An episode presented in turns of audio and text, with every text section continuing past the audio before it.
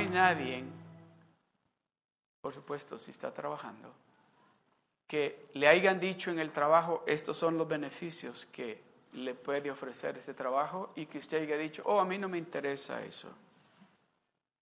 Yo lo que quiero es trabajar.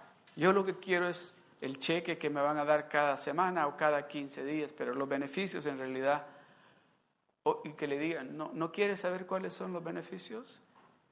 Creo que aquí no hay nadie que haya dicho, no, no me interesa, no me interesa el beneficio de, de médico, no me interesa el beneficio del el plan dental, no me interesa el beneficio del médico de los ojos, no me interesa ese plan de retiro que usted ofrece, no me interesa nada de eso. Yo lo que necesito es trabajar y que me dé ese cheque cada semana o cada 15 días. Yo creo que nadie me ha dicho eso. Por el contrario, cuando le dijeron de los beneficios, muchos de nosotros dijeron, ah, quiero oírlo y también quiero que me dé una copia para yo tener esa copia para poder más tarde decir, estos son los beneficios que ustedes me dijeron que yo tenía. Amén. Pero, ¿usted sabe de que usted tiene beneficios con Dios? Usted sabe que usted tiene los mejores beneficios que un ser humano puede tener, usted los tiene con Dios. Pero usted los conoce, ¿cuáles son esos beneficios que Dios tiene para usted? Usted sabe cuáles son esos beneficios para cuando el momento que usted necesita de esos beneficios, usted poder decir, eh, aquí está, estos beneficios me pertenecen a mí. De eso es que yo quiero hablarles en esta tarde. De esos beneficios de pacto que Dios hizo, primeramente con Abraham y luego con Jesucristo.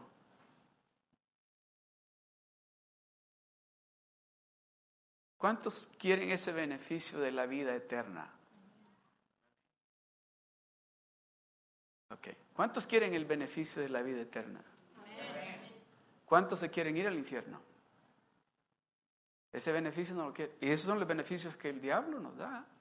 Y muchos de nosotros, déjenme decirle, muchos de nosotros inconscientemente, a veces conscientemente, estamos eligiendo ese beneficio. Porque le estamos diciendo a Dios, ese beneficio que tú tienes para mí en realidad no me interesan. Vamos a ir rapidito y vamos a hacer un, un, poquito de repaso de lo que hemos estado hablando por los últimos tres domingos, creo. Pero antes de, quiero, quiero, quiero ah, leer, y les dije que me lo pongan, quiero leerles algo para que para que entendamos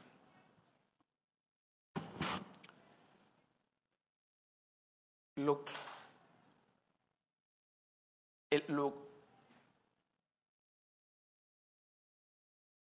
para que entendamos cuánto Dios nos ama a nosotros. Que Dios ha hecho cosas por nosotros que muchos de nosotros creo que si pudiéramos ver con nuestros ojos de fe y poder ver lo que Dios tiene para nosotros, dijéramos, yo en realidad no me merezco eso. Ok, vamos a ir a, a Génesis capítulo 12. Y les voy a leer del verso 1 al 3. Dice así, pero Jehová había dicho a Abraham, Vamos a llamarle ya Abraham, porque ya, pero aquí todavía se llamaba Abraham. Dice, pero Jehová había dicho a Abraham, vete de tu tierra y de tu parentela y de la casa de tu padre y a la tierra a la tierra que te mostraré. Y haré de ti una nación grande y le bendeciré. Y engrandeceré tu nombre y serás bendición. Bendeciré a los que te bendijeren y a los que te maldijeren maldeciré y serán benditas en ti todas las familias de la tierra. Aquí está hablando Dios con, con Abraham cuando todavía supuestamente Abraham no se llamaba Abraham todavía, era Abraham, Abraham. Y le está diciendo, yo te voy a bendecir a ti. Le está diciendo, yo voy a hacer de ti una nación grande. Y vas a ser, el que te bendiga lo voy a bendecir y el que te maldiga lo voy a maldecir. Y voy a hacer que todas las naciones de la tierra sean benditas por ti. Pero hay un requisito, le dice, yo quiero que tú te vengas conmigo, porque yo te voy a llevar a un lugar Te voy a llevar a un lugar que fluye con leche y miel. Un lugar donde tú vas a ver que cuando llegues ahí a ese lugar vas a decir, valió la pena haber dejado lo que yo tenía, haber dejado mi familia, haber dejado mi negocio y haber dejado la casa de mi papá por venir a esto. Pero me, llama la atención porque el verso 1 inicia, pero. ¿Cuándo usted inicia una conversación con esa palabra, pero? Siempre usted inicia esa conversación con, esa palabra, pero cuando alguien le dice, ah, pero espérate, le dice, espérate, déjame decirte los beneficios que tiene.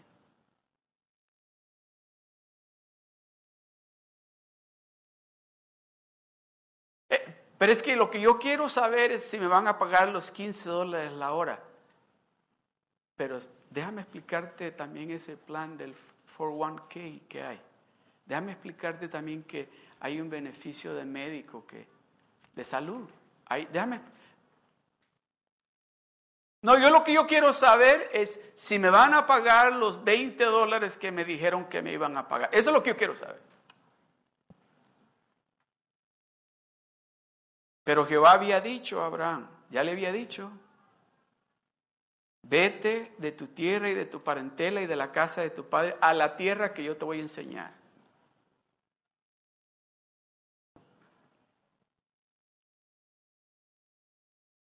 Pero Jehová había dicho a Abraham, vete de tu tierra y de tu parentela y de la casa de tu padre a la tierra que te mostraré, y haré de ti una nación grande Déjeme decirle, aquí en este momento cuando Dios le está diciendo eso a Abraham, Abraham ya estaba mayor de edad, número uno. Y número dos, su esposa ya estaba también grande de edad. Y él sabía que su esposa era estéril, no podía tener hijos. Y aquí Dios le está haciendo una promesa. Voy a hacer de ti una nación grande. ¿Se imagina la plática que tendría Abraham con Dios en ese momento? ¿No me está viendo? Que ya, ya yo llegué a la edad que yo no puedo hacer nada de eso. Y mi esposa no puede tener hijos. Ella es estéril. Pero Dios está declarando algo sobre de él que es imposible. So Dios le está diciendo, si tú me crees lo que yo te estoy diciendo ahora, va a suceder.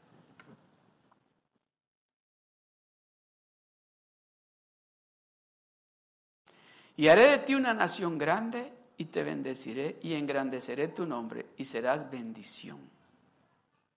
Y bendeciré y te bendeciré y engrandeceré tu nombre y serás bendición. Bendeciré a los que te bendijeren y a los que te maldijeren maldeciré y serán benditas en ti todas las familias de la tierra. Ahora vámonos a Génesis 15, verso 1. Después que le dice todo eso Dios, y le dice, ¿me sigues? ¿Vienes conmigo? En el verso 15, el capítulo 15, verso 1 de Génesis dice, Después de estas cosas, después de estas cosas vino, después de que Dios le dijo esto, vamos a ir a un lugar, a una tierra que fluye leche y miel, y tú vas a ser bendecido y vas a ser de bendición para muchas naciones, y vas y tu familia, tu familia va a ser más grande, mucho más que las estrellas, mucho más que la arena del mar, va a ser tu familia. Después de estas cosas vino la palabra de Jehová a Abraham en visión, dice diciendo, esta palabra es para alguien aquí en esta tarde. Porque cuando Dios dice no temas, es porque Él sabe de que alguien tiene temor. Cuando dice no tengas temor es porque Él sabe que alguien está con temor de que algo no va a trabajar, aun cuando está confiando en Dios, aun cuando está orando, aun cuando le está diciendo a Dios, Señor, yo estoy confiando en ti, hay temor. Y Él dice, le dice, no temas, Abraham. Yo, dice Dios, yo soy tu escudo. ¿Cuántos quieren el escudo de Dios? ¿Cuántos quieren que Dios sea su escudo? ¿Cuántos quieren que Dios sea el que los proteja cuando andan en el freeway? ¿Cuántos quieren que Dios los proteja a veces en esos trabajos peligrosos que tenemos? ¿Cuántos Dios quiere que cuide sus hogares en la noche? Cuando tal vez vivimos en una área que no está muy sana. ¿Cuántos quieren de que nuestro Dios es el escudo de nuestros hijos en la escuela cuando nosotros estamos trabajando y nuestros hijos en la escuela? Él dice, yo, es Dios diciendo, yo soy tu escudo. ¿Cuántos, ¿Cuántos están de acuerdo conmigo? Si solo eso hubiese dicho, estuviera contento. Ah, Dios es mi escudo. ¿Verdad que con eso es suficiente? ¿Verdad? Si Dios hubiese dicho solamente, yo soy tu escudo, dijera mucho, got Pero Dios va más allá todavía. Yo sé que no se lo dije, pero todos saben este verso, Jeremías 29, 11. ¿Qué dice? Porque yo sé los pensamientos.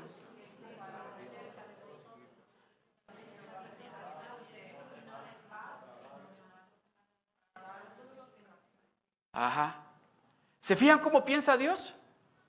Dios no está pensando absolutamente nada malo en este momento, ni de usted, ni lo del mundo. Él está pensando solo cosas buenas. Vamos a regresar aquí.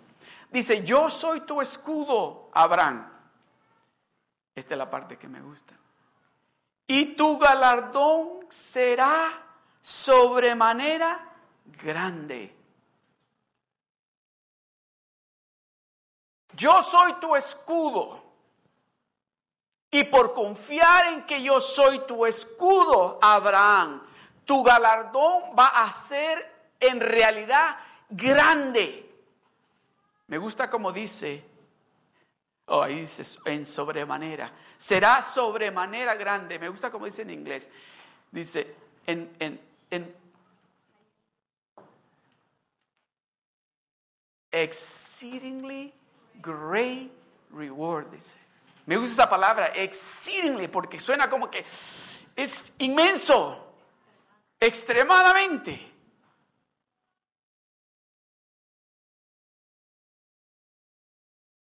Dios está hablando con alguien que está a punto de tomar una decisión de hacer algo que es crucial para su vida. Porque va a estar a punto de dejar esa área donde él creció, donde él ha vivido, donde él tiene su negocio, donde él está con su esposa, donde está con su familia, está con su papá, está con sus amigos, conoce esa gente y está a punto de hacer algo que en una cabeza como la de nosotros decimos, ¿qué vas a ir a hacer a Estados Unidos si aquí estás bien? Tienes tu propio trabajo. Ok, me fui muy lejos, me fui muy lejos, un poquito más cerca. ¿Qué vas a hacer? Dejar este trabajo que tienes aquí. Si aquí te están pagando bien, tienes buenos beneficios aquí y te vas a ir a ese otro estado donde no tienes ni familia, donde no conoces a nadie. No, no, no, no. Piénsalo bien. Piénsalo bien. Mira, aquí tienes, ya tienes años de trabajar aquí en este lugar. Ya aquí ya te conocen. Ya aquí ya saben cómo trabajas. Ya tus hijos ya están acostumbrados a esta escuela. Ya tu esposa sabe cómo ir a, la tienda a comprar y a llevar los niños. Ya sabe. Ya tus hijos están ambientados aquí. ¿Para qué vas a moverte? Está a punto de tomar esa decisión crucial, pero él sabe quién le está hablando. ¿Usted sabe quién le está hablando? ¿Son sus emociones las que usted le está hablando? ¿Es el dinero que le está hablando a usted o es Dios a quien usted está escuchando?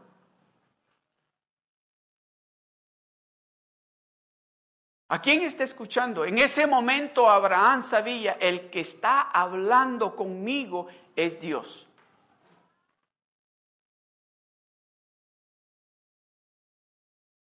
Póngamelo de nuevo, por favor. Después de estas cosas vino la palabra de Jehová a Abraham en visión, diciendo, no temas, Abraham. Yo soy tu escudo y tu galardón será sobremanera grande. Por esa fe y esa confianza que tú estás depositando en lo que yo te estoy diciendo que va a suceder, tu recompensa va a ser grande. Ya se la había dicho en el capítulo 12. ¿Verdad? En el capítulo 12 le dijo, yo haré de ti una nación grande y te bendeciré y engrandeceré tu nombre y serás bendición. Bendeciré a los que te bendijeren y a los que te maldijeren maldeciré y serán benditas en ti todas las familias de la tierra.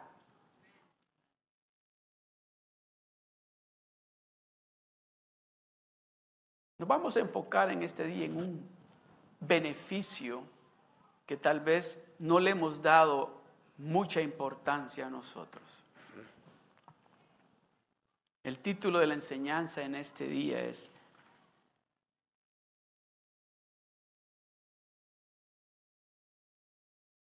Escape de la destrucción. Escape de la destrucción. Me gustaría más que le pongan rescate de la destrucción rescate de la destrucción. Mire lo que dice el Salmo 103, y le voy a leer el verso 1 al 4, dice, bendice alma mía a Jehová, y bendiga todo mi ser su santo nombre. Bendice alma mía a Jehová, y no olvides ninguno de sus beneficios él es quien perdona todas tus iniquidades, el que sana todas tus dolencias y el que rescata del hoyo tu vida, el que te corona de favores y misericordias. Mire el que tiene al lado, dígale, el que rescata del hoyo tu vida. Dígale el que tiene al lado, el que rescata del hoyo tu vida. De eso vamos a hablar. ¿Cuántos de ustedes han oído? Yo creo que ahora más se está haciendo más, este, me recuerdo de que, que hace un tiempo atrás, uh, una vez llegué a, por ahí por la, la Tustin y la 17th Street hay un Bank of America y hay una señora que se pone a vender fruta y pues este agarra los mangos y los pela y luego los hace pedacitos y lo mezcla mango con, con sandía, con pepino, con jícama y pues si le pone limón, le pone salecita, le pone tajín. Y pues yo llegué allí, no, no quiero decirles de la comida, sino que yo llegué a comprar eso. ¿Verdad? Y entonces en el momento que llego yo está la señora en el teléfono, su celular. Y, y pues yo llegué a la carrera y, quería que me... Pero la señora está... Y entonces pues yo me le acerqué para ver si, si al acercarme a ella, ella me prestaba atención a mí. Pero ella siguió hablando y esto es lo que yo oí. Le dice la señora, ¿y cuánto quieren por el rescate pues? Entonces, a saber qué le dijeron y contestó ella lo siguiente, ¿y de dónde yo voy a sacar ese dinero? ¿Ustedes creen que porque yo tengo esta troquita aquí, que ustedes creen que yo tengo, no tengo dinero? ¿Cuánto? ¿De dónde yo voy a sacar 15 mil dólares? Y dije, ok, ya me hice un poquito para atrás. Y el asunto es este, que cuando terminó de hablar, me dice, y me mira a mí, pues yo soy el primero que está en la línea. Y me dice, ¿usted cree que solo porque tengo este troquecito aquí Y le digo, pero qué, es que me están diciendo que tienen a mi hermano allá y me están pidiendo a mí 15 mil dólares. ¿De dónde iba? A sacar ese dinero para... Pues, y, le digo, pero ¿será de verdad? Y me dice, pues, ¿quién le habló? Pues no sé, me, me, llamó para decirme de que necesitan ese... Pero les, les digo eso nada más para que entiendan algo que alguien hizo por usted y por mí. Alguien que yo quiero que ustedes entiendan, algo que alguien está haciendo todos los días por usted y por mí. Porque cuando usted oye esa, esa frase que dice, el que rescata del hoyo tu vida, ¿qué, entiende usted por eso? ¿Al hoyo donde se resbaló? Hey, ¿por qué no? el que rescata del hoyo, el que te saca donde te ibas a morir o para donde ibas. Yo creo que este es el momento apropiado para contarles. Hace, la hermana Ligia dijo que hace 25 años, se me hace mucho, pero vamos a decir 25 años sucedió eso. Fuimos a Nueva York manejando ella se le ocurrió la idea de ir manejando. Yo no quería ir, ella se le ocurrió ir manejando. Mis hijos todos estaban chicos. Todos estaban chicos. As a matter of fact, Sarita era una bebé como de unos seis meses o cinco meses. Y decide que vayamos para Nueva York y yo no quería ir. Porque lo primero que le dije yo, no tenemos dinero. Yo no sé cuántas cosas vendió que hizo dinero. Y yo le dije, pues yo lo que quiero es agarrar vacaciones para llegar a descansar y no tener. Y llego a la casa del trabajo y ya tenía toda la ven que teníamos llena de cosas y comida y para irnos. Y yo llego lo que voy a llegar a dormir y dice, ya nos vamos. ¿Para dónde? Para Nueva York. Y ahí vamos para Nueva York. Pero esto es lo... Cuando veníamos de regreso de Nueva York, Veníamos creo que por Colorado, si no estoy mal. Y ya eran como, ah, como las 8 de la noche cuando este, empezó a caer nieve. Y el asunto es que se puso, pero tan fuerte la nieve que ya no se miraban más carros en la carretera, más que nosotros. Y pues este, y yo le digo, cuando vea un sign de exit, ahí me voy a salir. bueno, el asunto es que Pasamos la tormenta, llegamos a un lugar que pudimos descansar un ratito y luego seguimos manejando. Y no habíamos ni quizás ni manejado una media hora, 45 minutos, y pues llegamos a un área donde en el freeway, aunque no sé si le dicen freeway por allá, en el freeway estaban arreglando que habían eh, un carril, un lado del freeway lo habían cerrado y habían hecho de un carril solo, lo habían dividido en dos, para que uno pasara y otro para acá. Y pues eh, vamos y no iba manejando rápido, iba, creo que iba, pues iba despacio porque había todavía hielo en la carretera y eso. Y voy manejando y ella va sentada al frente conmigo, atrás va, va este, Sarita en su sillita, ah, va Avi y atrás va Anthony Marisela. Y de repente, cuando acelero, empezó a hacerle la ven así, para allá. Y, los carros viniendo. Y yo, cada vez que así me iba para acá, Señor, cuídanos, Padre, cuídanos. Y cada vez que así me para allá, Señor, ayúdanos, Señor. Y para acá, cuídanos, Señor, Señor, cuídanos. Y, ella agarrando a, Sarita y agarrando a Abby. Y, allá atrás, Anthony, Marisela ay, ay, y yo, Señor, cuídanos, Padre, cuídanos, Señor. Y de repente, ¡pah! se oyó el golpe.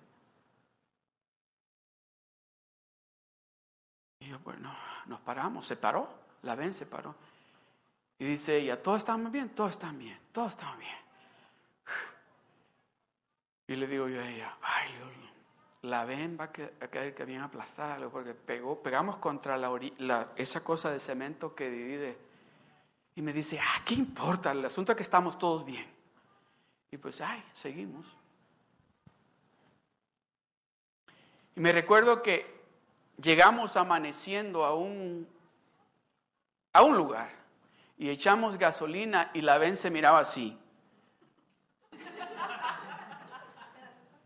Y entonces yo me acerco y el de la gasolinera me dice, le digo yo, ¿por qué se mira la ven así? O me dijo, ha de tener malo el, el, shock absorber, me dijo, o, algo, porque me dijo, ¿de dónde viene? Y yo le dije, veníamos desde Nueva York, y me dijo, ah, es peligroso ir manejando así. Bueno, no me queda otra. Y entonces este, me subí y no le quise decir a ella, pero solamente le dije, se mira la ven como, como torcida, ¿verdad? Y, y seguimos manejando el asunto es que ya llegamos, que teníamos que echar gasolina, me volví a parar y ya salgo otra vez porque pues ya no la veo torcida, pero llevaba la ven mucha nieve así alrededor que se le había pegado. Y le digo yo a ella, ah, esto va a salir cara la reparación de esto, porque hay de tener un hoyo allí donde pegamos contra el cemento. Y me dice, ah, está bien, sí. Estamos todos bien, eso, eso es lo que cuenta. Lo que pasa es que era una vez que yo había lis. Ya entienden, ¿verdad? De que yo sabía que al regresarla me iban a decir, ok, tanto te va a costar extra esto. Y pues seguimos manejando y ya llegamos a un lugar ya como a eso de las 2 de la tarde. Y no sé por qué le, le, hice así, para quitarle el, el pedazo de hielo y cuando se cayó, estaba intacta. Nada le había pasado, absolutamente nada. Todo, perfecto. Y le digo yo, bájense, todo. Y todo decía, ¿y a dónde pegamos? Pues no pegamos en algodón, eso sí sé yo, pegamos en... Pero no tenía nada. Él es el que rescata del hoyo tu vida. Él es el que rescata del hoyo tu vida. Él es el que nos protege.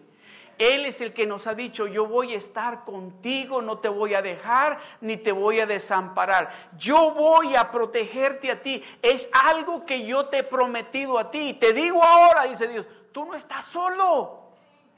Todo lo que tienes que hacer es creer en mí, confiar en mí que no estás solo. Muchas veces se nos olvida también a nosotros, en el momento que empezamos a caminar con Dios, creemos muchas veces inconscientemente que a partir del momento que empezamos a caminar con Dios, todo va a estar bien y que el diablo no se va a meter más con nosotros. Déjeme decirle, el diablo es cuando más va a atacarnos a nosotros. ¿O qué es lo que dice la palabra de Dios? Mire lo que dice la palabra de Dios en Juan 10:10. 10. Póngame Juan 10:10, 10, por favor. ¿Qué dice ahí? Leámoslo todos juntos. ¿Qué dice? El ladrón no viene sino para hurtar y matar y destruir. Yo he venido para que tengan vida y para que la tengan en abundancia. ¿Cuántos quieren vida en abundancia? ¿Cuántos quieren tener vida en abundancia? Todos. Pero tenemos que entender que hay un ladrón que no descansa. Hay un ladrón que trabaja las 24 horas al día esperando a que usted y yo le dejemos la puerta medio abierta para meterse. ¿Cuántos de ustedes les gusta dormir con la puerta de la casa abierta?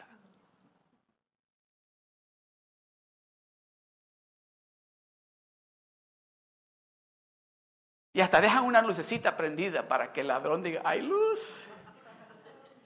Y así. Y me dejó ahí, está el, anillo ese ahí, ese reloj, me lo voy a llevar. Dice, el ladrón no viene, sino para hurtar y matar y destruir. Eso viene a tres cosas, ¿verdad? A ver, dígalo conmigo. A hurtar, a matar y a destruir. No viene a otra cosa. Pero sabe una cosa, que al diablo sí le dejamos la puerta abierta, pero a Dios se la cerramos.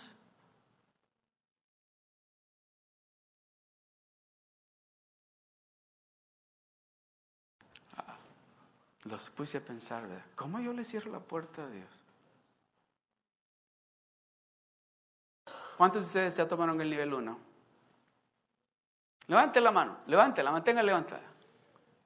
Ok, de los que han tomado el nivel 1, ¿cuántos se acuerdan los versos que se aprendieron en el nivel 1?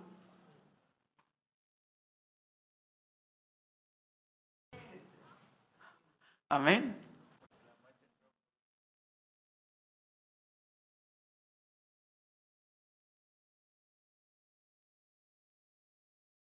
¿Se, da cuenta cómo le dejamos la puerta abierta al enemigo? Pero les pregunto, ¿cuál es la última película que fueron a ver? Me la cuentan y hasta me la cuentan en acción.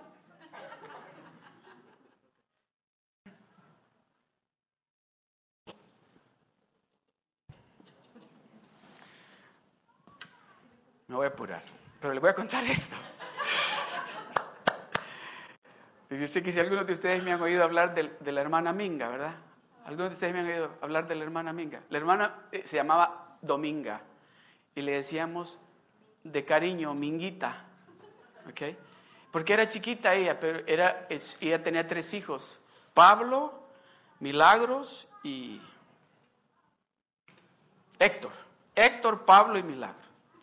Entonces a Minguita le encantaba compartir testimonios y el pastor en el servicio de la noche decía, hay espacio para cinco testimonios y Minguita casi siempre compartía sus testimonios. Y, pues casi era lo mismo, ¿verdad? Pero esta vez dijo, pastor, le dice, le dijo, voy a convertirme, le dice el pastor, se llamaba Héctor también el pastor, le dice, y le decíamos pastor Ramos. Dice, ¿sí, hermana? Dice, esta vez no quiero compartir el testimonio, esta vez quiero cantarle. Amén, gloria a Dios. Pues todos aplaudiendo, pero va a cantar ahora, no va a compartir lo mismo del domingo pasado. No, no, no, no dijimos eso. Ah, yo no dije eso, ¿eh? De veras, de veras. Entonces, este, y la esposa de, de, de Minguita, cuando ella era joven, el esposo de ella, era, tocaba en un trío y pues ella dice que creció en la época de los panchos. ¿Quién ha oído los panchos aquí? Ok, unos cuantos de los panchos, de los... Era un, trío, tríos que cantaban y tocaban guitarra. Entonces, pasa la minguita y dice, hermanos, yo estoy tan contenta, dice, de todo lo bueno que ha hecho Dios conmigo que ahora quiero cantarles a ustedes. Y agarra el micrófono Dice, y le dice la hermana y el hermano, ¿qué nota? Dice, ay, sígueme.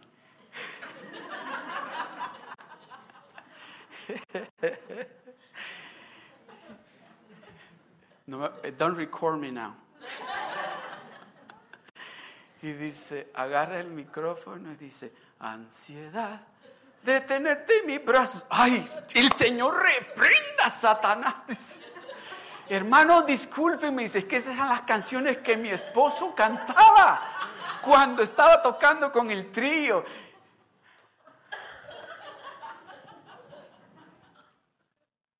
Yo ni sé por qué le dije, quería compartir eso. No me acuerdo.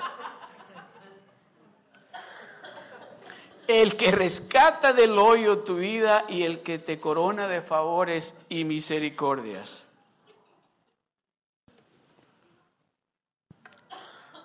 El salmista David, usted todos lo sabemos, ¿verdad? Se encontró en momentos bien difíciles después que él cayó en el pecado. Ahí lo vamos a dejar. No vamos a entrar en detalles. Él se equivocó y se vio en momentos bien difíciles. Pero algo que no se le olvidó a él es que Dios su Dios había hecho un pacto con su great, great, great o su ta, ta, ta, ta, tatarabuelo. Porque mire lo que dice en el Salmo 18, iniciando con el verso 1, dice, se fija cómo habla David. Oiga cómo habla David, dice, te amo, oh Jehová, fortaleza mía. ¿Cuántos de ustedes inician sus oraciones de esa manera? Te amo, oh Jehová, porque tú eres mi fortaleza. O inician, Señor, mira cómo está este problema de grande aquí en la casa. Y si tú no haces algo con esto, este problema aquí, yo no sé qué va. Así inicia.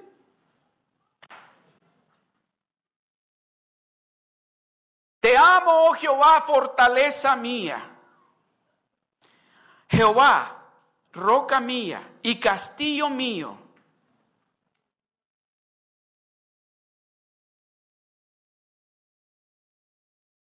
Jehová, roca mía y castillo mío.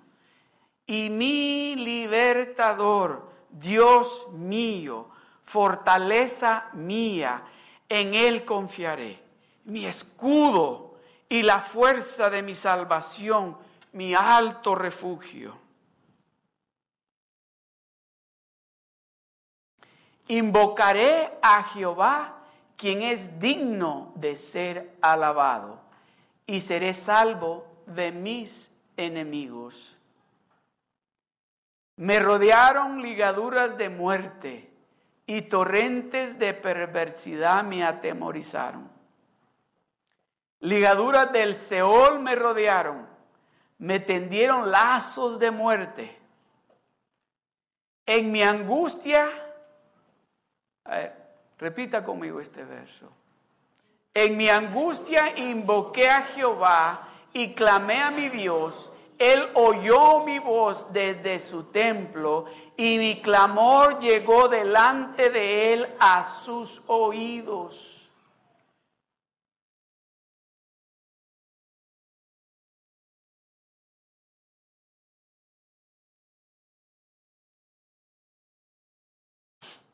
En mi angustia invoqué a Jehová y clamé a mi Dios. Él oyó mi voz desde su templo y mi clamor llegó delante de él a sus oídos. La tierra fue conmovida y tembló. Cuando Dios escucha su clamor, cuando Dios dice, hay que ayudar a mi hijo, hay que rescatar a mi hija, hay que ayudarles en esta situación. Él actúa y algo sucede. David lo está describiendo de esta manera. Tembló la tierra cuando Dios oyó mi oración y actuó a mi favor.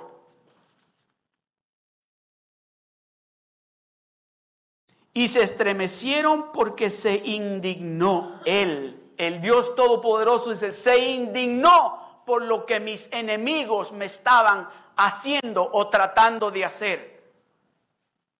Estos son los momentos cuando Saúl lo andaba persiguiendo a él. Estos son los momentos cuando Saúl quería matarlo a él.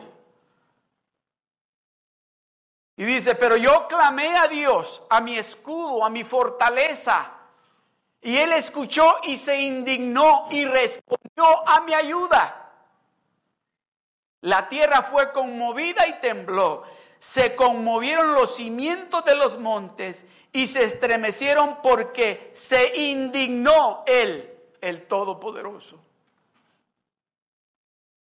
El verso 8 dice, humo subió de su nariz y de su boca fuego consumidor, carbones. ¿Ha visto usted a alguien enojado que, que eche humo por la nariz?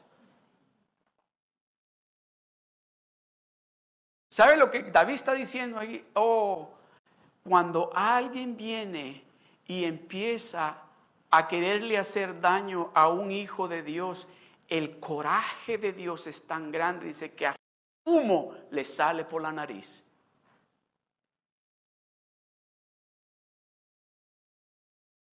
Usted no es cualquier cosa, aunque así le estén diciendo. Usted es una hija y un hijo de Dios que tiene la protección del Todopoderoso sobre de usted. Y hay de aquel que se atreva a quererle hacer algo a una hija o a un hijo de Dios.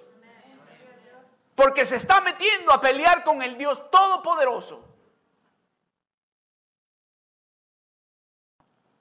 Y dice el verso 9, inclinó los cielos, hasta los cielos se inclinaron. Inclinó los cielos y descendió, dice, y había densas tinieblas debajo de sus pies. Venía con un coraje a pelear por sus hijos. Vamos al verso 10. Dice, cabalgando sobre un querubín y voló voló sobre las alas del viento. Dice, inmediatamente cuando yo clamé a Él, cuando yo clamé a quien es mi escudo y fortaleza, dice, Él voló sobre un querubín porque venía a ayudarme a mí. ¿Usted cree que sus oraciones no las escucha Dios?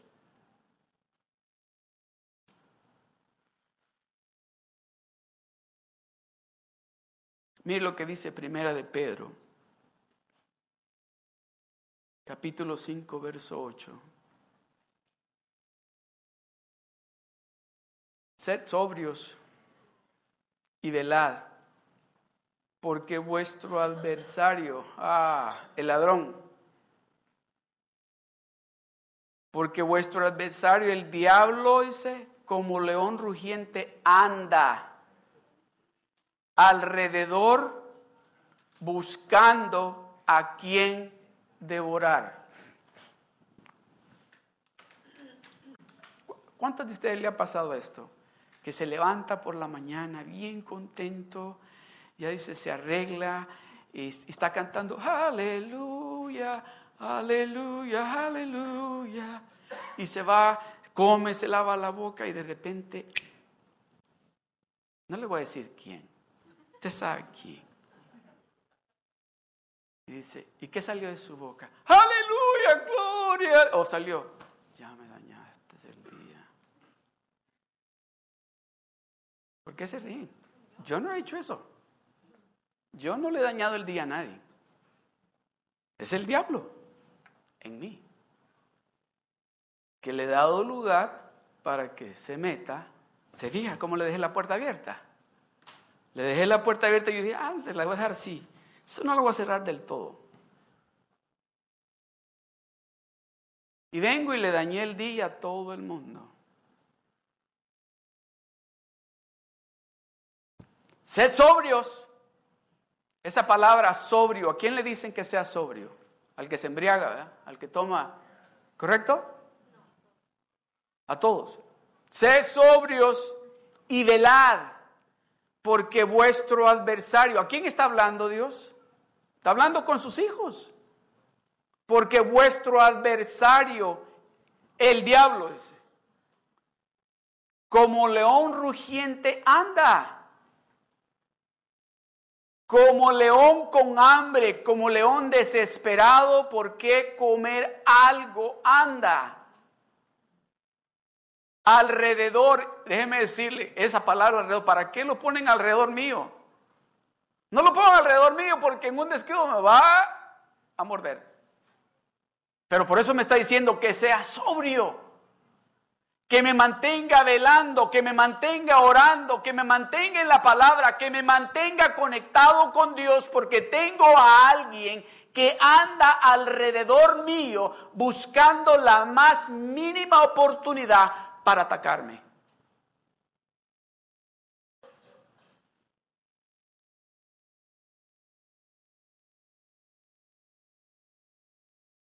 Sed sobrios. No se duerman. No se duerman. Y velad.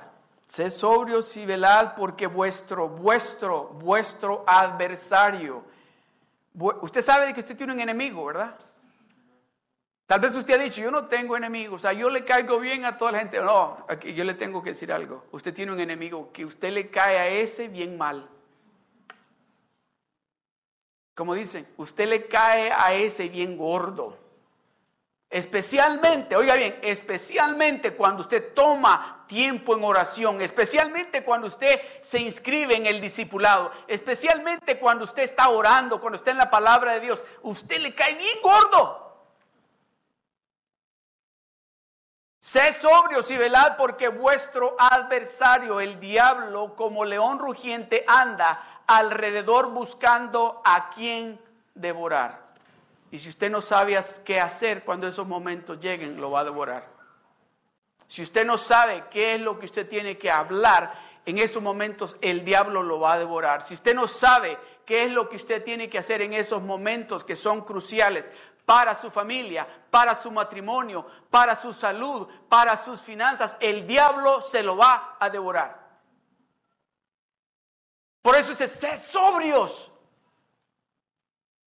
Sé sobrios y está pendientes. Mira alrededor quién anda. Ah, tienes un enemigo que constantemente está planeando. Mañana me las paga. Ya sé mañana cómo lo voy a atacar. Ya sé lo que tengo que hacer mañana. Ya sé. Vamos a continuar. Dice el verso 16, dice, en, dice en, el mismo en el mismo Salmo, perdón, el mismo Salmo 18, el verso 16 dice, envió desde lo alto, me tomó me sacó de las muchas aguas, me libró de mi poderoso enemigo y de los que me aborrecían, pues eran más fuertes que yo. Me asaltaron en el día de mi quebranto, mas Jehová fue mi apoyo. Me sacó a lugar espacioso. ¿Sabe lo que significa eso? Que el diablo a veces nos tiene en una esquina que no podemos correr para ningún lado, pero dice, yo te voy a sacar a un lugar espacioso donde vas a poder mirar, vas a poder pensar y vas a poder tomar decisiones que van a ser importantes en ese momento. Díceme, dice, me sacó a lugar espacioso, me libró porque se agradó de mí. El verso 32 dice así, Dios es el que me ciñe de poder y quien hace perfecto mi camino. ¿Quién hace mis pies como de sierva o como de venado? Y me hace estar firme sobre mis alturas. ¿Cuántos de ustedes han visto los venados como brincan? ¿Han visto cómo brincan de alto, verdad? Es una cosa increíble. A los venados usted los puede poner en el medio, los puede poner y alrededor puede ponerle un montón de, de árboles, así se dice árboles, o plantas de nopales que tienen esas espinotas. Déjeme decirle, ellos se la brincan. Porque dice, tienen algo en sus pies que y brincan. Eso es lo que está diciendo David. No importa cómo ven, cómo esté alrededor el, devorador de mí, eh, me ha puesto los pies como los de un venado. Voy a brincar y voy a escapar. Voy a escapar. Quien hace mis pies como de siervas y me hace estar firme. Diga, estar firme sobre mis alturas. Con esto voy a concluir. ¿Es Él quien rescata del hoyo su vida? ¿Cree usted eso? ¿Que es Él el que le ha coronado a usted favores y misericordias? Con esto voy a concluir. En Primera de Crónicas, póngame Crónicas, por favor. Oiga lo que dice. Y estos hombres eran hombres de guerra, eran hombres valerosos, eran hombres que estaban acostumbrados a pelear y a destruir. Mire lo que dice. Los hijos de Rubén y de Gad y la media tribu de Manasés, hombres valientes, hombres que traían escudo y espada que antesaban arco y diestros en la guerra. Eran 44.760 que salían a la batalla. Estos tuvieron guerra contra los agarenos y Getur y Nafis y Nodad. Y fueron, y fueron ayudados contra ellos. Y los agarenos y todos los que con ellos estaban se rindieron en sus manos. ¿Por qué dice? Léalo duro, quiero oír lo que lo lea. Porque clamaron a Dios en la guerra y les fue favorable porque esperaron en Él en el medio de la guerra, cuando se vieron que estaban eh, a punto de morir, dice, clamaron a Dios y ahí en ese momento que fue bien difícil, la mano de Dios llegó y los ayudó a ganar esa batalla, que estos 44 mil hombres o 49 mil hombres de guerra creían que sin la ayuda de Dios hubieran quedado